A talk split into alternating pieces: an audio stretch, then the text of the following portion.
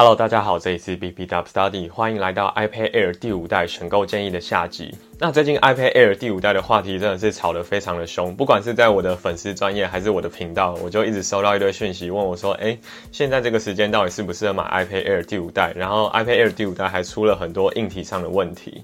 所以现在基本上其实已经买不到 iPad Air 第五代了，因为它已经严重的缺货，所以很多人反而会购买第四代的 iPad Air。不过今天这部影片我就要来延续我上一集介绍的内容，我要来告诉大家如何用最低的预算买到 iPad Air 第五代。那影片的部分我主要会分成两大块，第一块就是关于学生价的部分，第二块就是关于 iCloud 订阅制的部分。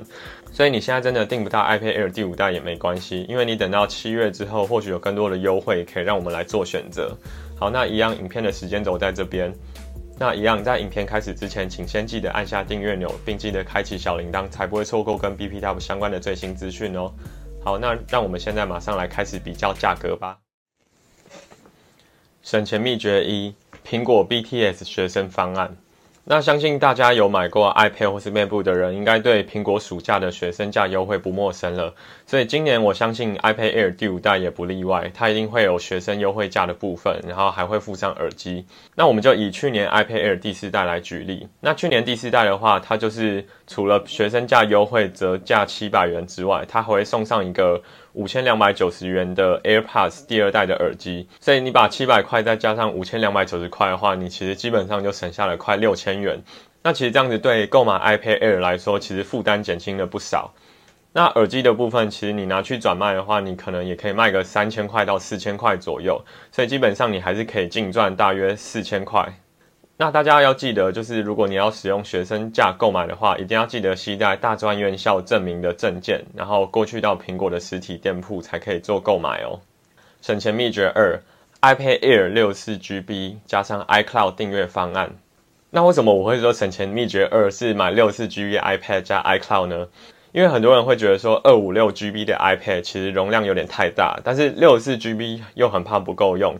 而且 iPad Air 六四 GB 跟二五六 GB 的价差已经高达了五千块，一台是一万七千九，而另一台是两万两千九，所以对消费者来说其实非常难抉择，因为你到两万两千块，你就可以买到接近 iPad Pro 的价格了。所以在这边，如果你真的很想要节省预算的话，我会建议你可以购买 iCloud 五十 GB 的方案。那 iCloud 五十 GB 的方案，其实一个月你只要付三十元。那我们假设你一台平板可以用到三年左右，那三年的话就是三十六个月嘛。那其实你一个月付三十块，你也才多一零八零元。那其实跟二五六 GB 这个五千块的价差比起来，你还省下了大约四千块。那万一你的容量真的还是不够的话，那你其实可以直接购买 iCloud 的两百 GB，那它的月付价格是一个月九十元。那你买三年的话，其实也才付了三千两百九十元而已。所以你看，这样子比起来，你购买 iCloud 五十 GB 的容量，你的 iPad 容量就可以变成一百一十四 GB。那你如果购买两百 GB 的话，你的容量会变成两百六十四 GB。我们可以来看一下这个比较表。那你看，我们最后省下的金额，如果你是购买最便宜的 iCloud 方案的话，你三年之后你可以省下的钱是三千。九百二十元，那如果你购买到两百 GB 的话，你也是可以省下一千七百多元，所以这个跟五千块的价差其实还是落差蛮大的。所以在这边，如果你自己还不确定你的容量会用到多少，我建议可以使用 iCloud 的订阅方案，会来的方便很多。而且 iCloud 的优点就是你可以跨平台的共享这个容量，所以就算你可能在 iPad 的部分你没有用到这么多的容量，但是你的 iPhone 或是你的 Mac 同样还是可以使用这个 iCloud 的容量。所以我自己会觉得这样子云端的空间会来得更灵活，而且你真的用不到的话，你还是可以取消订阅，你就不会有一些闲置的容量摆在那边。那最后就跟大家讲一下如何订阅 iCloud 啦。那订阅 iCloud 的话，其实很简单，你就直直接点一下设定里面的那个头像，还有你的名字。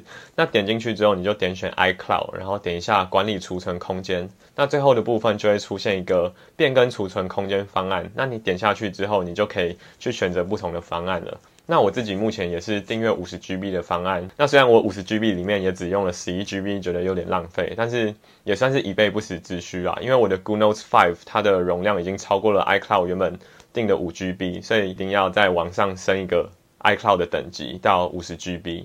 那影片的最后，我们就来试算一下吧。假设你购买了 BTS 方案，然后又购买了 iCloud 的五十 GB 的容量，然后你是购买。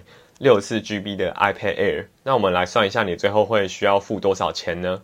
那其实就是把一万七千九加上你订阅三年三十块的一零八零，然后你再扣掉学生价的七百块，然后再扣掉 AirPods 的五千两百九十元。那我们最后计算出了答案，你购买一台一百一十四 GB 的 iPad Air，你只需要付一万两千九百九十元。那为什么我们影片的片头会讲说是一万四千元呢？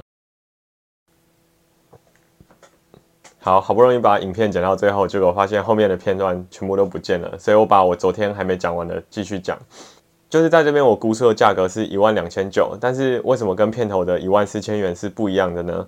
因为你的 AirPods 不可能用原价去把它卖掉嘛，所以一定会有一个价差，所以我们就把它估大约四千元把耳机卖掉，所以你所算出来价差大约就是一万四千元左右。好，那以上的估价就到这边啦。很好笑，竟然在影片的最后还要重录一次。所以，如果观众在这部影片有任何问题的话，也欢迎在底下留言告诉我哦。好，那如果你喜欢这部影片的话，请按赞加分享，并记得订阅我的频道哦。最后，不要忘记开启小铃铛，以获得更详细的资讯。